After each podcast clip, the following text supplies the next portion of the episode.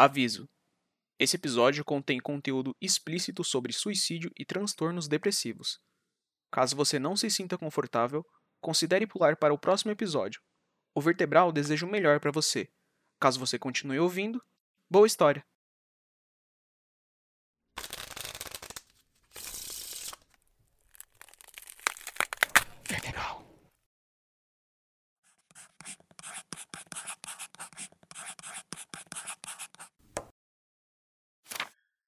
É. Desculpa. Não dá mais. Sabe por quê? Porque parece que aqui não é meu lugar. Eu me tranco dentro do meu quarto, tentando criar meu pequeno mundo onde eu posso ser eu mesmo. Eu posso não me preocupar se eu vou conseguir um emprego ou não. Eu posso me dedicar por horas a um roteirozinho bobo que eu sonho em poder publicar um dia. Se eu vejo alguém que isso não vai dar em nada e eu deveria procurar um trabalho de verdade. Sabe, eu me acostumei com tudo. Com vocês me criticando a todo momento. Por peso, por aparência. Escutando dia após dia que quando eu era criança eu era melhor. Eu fazia alguma coisa. Só que essa criancinha não estava participando por pura vontade de ajudar. Quem em sã consciência iria querer ficar escutando dia após dia que tudo que você faz é errado? E quando deixava de fazer do meu jeito para fazer do suposto jeito certo, eu não fazia rápido o suficiente, ou mais uma vez eu fazia errado, mesmo seguindo cada passo do que me foi dito para fazer. Era como se eu fosse um completo inútil que nunca iria fazer algo direito. Não tinha amigos perto de casa. Não podia sair. A minha única amizade dentro do meu próprio lar era um videogame antigo que era a única coisa que me dizia que eu era vitorioso ou que eu estava fazendo algo certo. E até esse único amigo vocês gostavam de tirar de mim. Até um que sequer era de carne e osso. Absolutamente cada coisa que parecia me fazer minimamente bem, vocês tiravam de mim. E eu sempre tentei entender o porquê. Eu achei que com o tempo isso iria passar. Um adulto consegue tocar sua própria vida. Afinal, são suas decisões. E ninguém pode refutá-las. Já que as escolhas são da vida dele, não dos outros. E parece que, na verdade, isso só aumentou. Esse controle, sabe? Se eu não fizer cada passo do que vocês querem, eu sou refutado na mesma hora. E não com argumentos. Mas com um simples. A gente fala pro seu bem tudo que eu tinha escolhido não foi respeitado até hoje. Eu não vivi. E na verdade, isso também é culpa minha. Eu aceitei tudo isso. Eu mesmo deixei de acreditar em mim, mesmo sabendo sobre todo o meu potencial. E, e vocês me convenceram. Vocês me convenceram. E eu só percebi agora, e é tarde demais. Tarde demais para mudar tudo isso. Eu me tornei um escravo das escolhas dos outros. Quando assisti aquele filme a primeira vez, eu achei que o Neil ele era um completo louco. Mas hoje eu percebo que ele estava certo. Vale a pena morrer por liberdade. Paulo leu mais uma vez tudo o que havia escrito. Cada palavra era um desabafo sobre como tinha chegado na certeza de que precisava colocar um fim na sua vida. Dobrou cuidadosamente a carta e a colocou dentro de um envelope que deixou em cima da cama, para ter certeza que ela seria encontrada. O quarto não era propício para isso, mas ele havia preparado tudo. Semanas antes, instalou no teto do quarto um gancho de segurar rede que tinha em casa antes dele ser retirado para uma reforma. Disse para sua mãe que pensava em colocar um saco de boxe no quarto, para disfarçar o real motivo de ter colocado o gancho naquele lugar. A corda estava pronta. Tinha treinado o nó dezenas de vezes. Subiu em sua cadeira e colocou a forca em volta do seu pescoço. Fechou os olhos. Esperou a coragem vir. Por mais que fosse o que queria, ainda era muito complicado ter forças para tirar a cadeira de debaixo dos seus pés. Lágrimas brotaram de seus olhos fechados. Era agora. Mas, antes de terminar o ato, Sua mãe gritou da cozinha. Paulo, tem como dar uma ajudinha aqui pra mãe? Eu tô sem forças para puxar essa cama aqui, menino. Sabe que outro dia a labirintite atacou e eu quase desmaiei. Paulo engoliu seco. Era como se aquela não fosse a primeira vez que a mãe lhe interrompia em seu momento de futura morte. Sem abrir os olhos, tirou a corda do pescoço e desceu da cadeira. Sentou e desabou em lágrimas. É, mais um dia e mais uma interrupção. Paulo estremeceu e abriu os olhos. Havia um homem sentado na sua cama com a carta nas mãos. Ele tinha um rosto jovem. Era muito bem vestido. Usava uma camisa social branca, a calça tinha um delicado tom de cinza e um colete com um leve tom de dourado. Cara, que, que, que porra é essa? Como que você entrou aqui no meu quarto? Me dá isso! Sai daqui! Enquanto Paulo gritava sem saber necessariamente o que queria falar, ele tomou a carta das mãos do homem e o tentava conduzir sem sucesso para fora do seu quarto.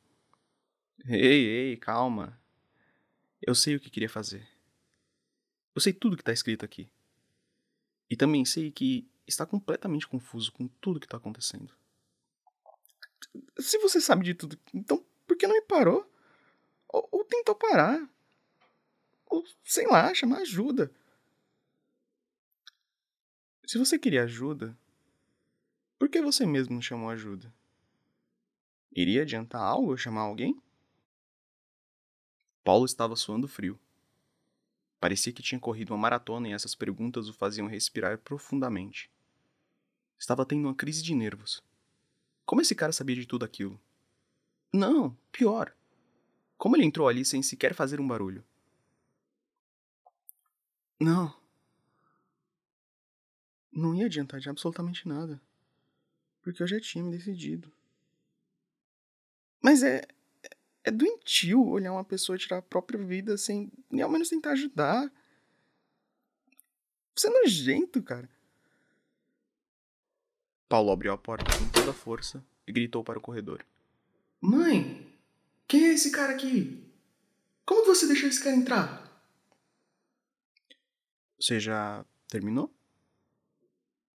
Paulo olhou para o homem, que parecia simplesmente estar esperando como se nada daquilo fosse extremamente incomum. Paulo fechou a porta e se sentou na cadeira. Já, já terminei.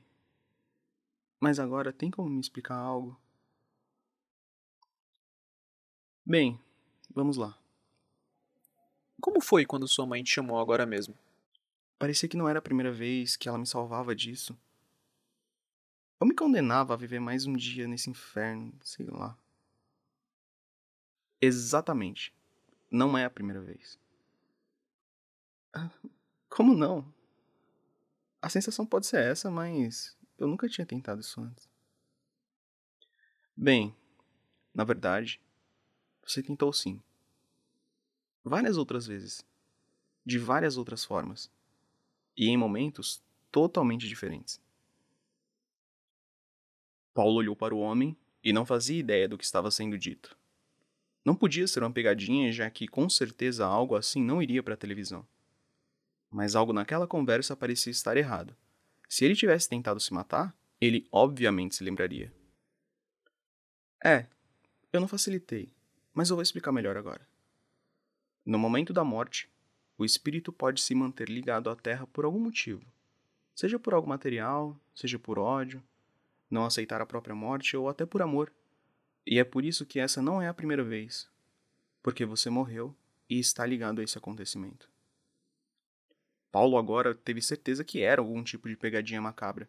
Morto? Não fazia sentido. Apesar de desejar isso, ele não estaria tendo sua vida como se nada tivesse acontecido. O homem, já entendendo que Paulo nada falaria, continuou com as explicações. Eu sei que é difícil de acreditar, mas é assim que funciona. No momento de sua morte, você não queria de fato morrer. Talvez você até pensasse que queria. Mas a sua alma não mente.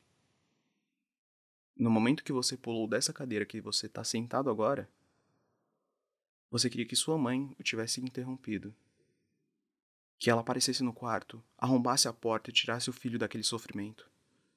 Você queria ser acolhido, queria ser apoiado, queria ser entendido. E então, quando você morre com toda essa angústia, esse lugar é criado. Por conta de toda a sua ligação emocional com a sua ex-vida. Paulo escutava com atenção. Era claro agora. Ele se lembrou de ter feito todo o barulho do mundo, arrastando móveis, puxando a cadeira. Fazia questão de fazer um barulho com a boca como se estivesse sofrendo para levantar algo, quando na verdade não tinha dificuldade nenhuma em levantar a cadeira ou arrastar a cama. E por fim, lembrou de olhar para a porta uma última vez antes de pular. Logo após isso, só lembra do barulho dos ossos do seu pescoço estalando. E então, Paulo, aqui nesse lugar, você precisava se desligar da sua ex-vida para poder seguir novos passos. Aqui era o lugar para você compreender sozinho que o abraço da sua mãe infelizmente não chegaria.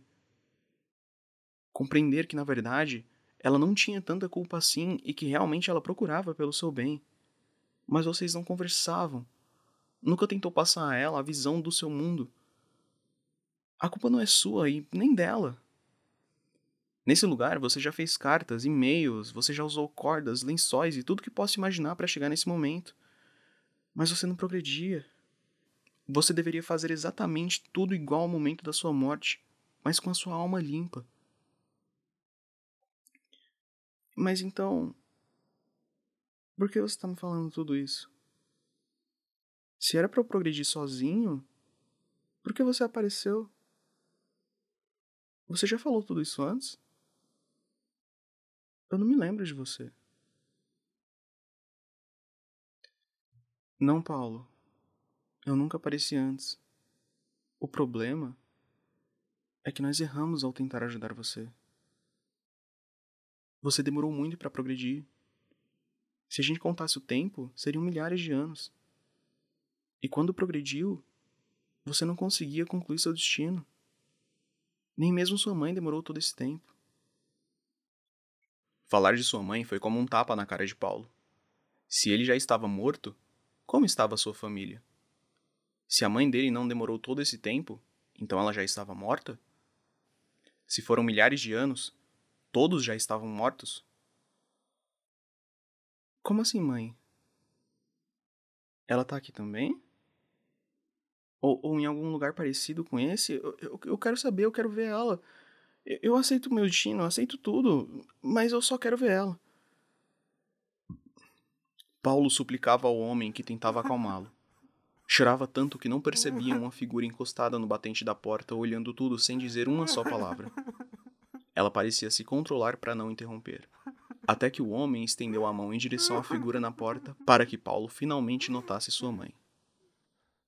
Ele se levantou e correu em direção a ela, abraçando com toda a força que podia fazer. Sua mãe também ficou ligada à ex-vida. Ela não aceitava que tinha deixado o filho tirar a própria vida. O que poderia ser feito para evitar? A verdade é que nada pois o que está feito está feito. E ela aceitou isso. Quando saiu da sua angústia, ela perguntou sobre você. E quando contamos sobre como estava, ela prontamente disse que queria ajudar, mesmo que de longe. Todas as vezes que a sua mãe interrompeu você, foi ela de fato, assim como você queria.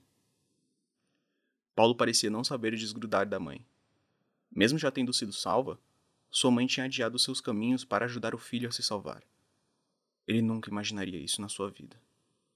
E quando ela começou a ajudar, na verdade parece que o seu progresso parou.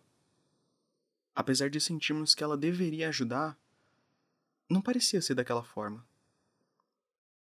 O maior problema é que o destino da sua mãe chegou, Paulo. É hora dela ir. É hora de aceitar. E essa é a nossa última tentativa de salvar você da sua angústia, Paulo. Paulo ainda estava segurando a sua mãe em seu abraço. Ela deu um beijo do jeito que pôde na testa do rapaz e falou docemente: Eu não posso mais esperar, filho. Paulo lentamente soltou sua mãe. Ela saiu do quarto e caminhou até a porta para fora da casa. Ela vai ficar bem. Você vai poder ver ela quando voltar.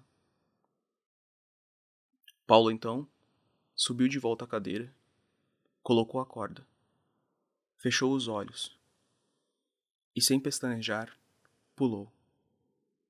A sensação era de calma. Dessa vez, não estava tirando sua vida, mas iniciando uma nova.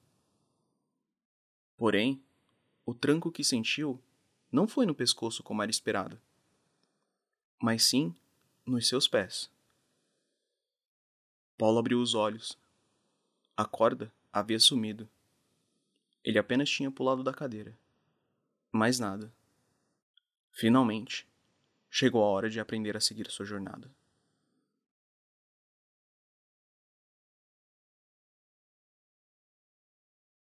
Uma produção vertebral. Esse episódio foi escrito, narrado e editado por Zé.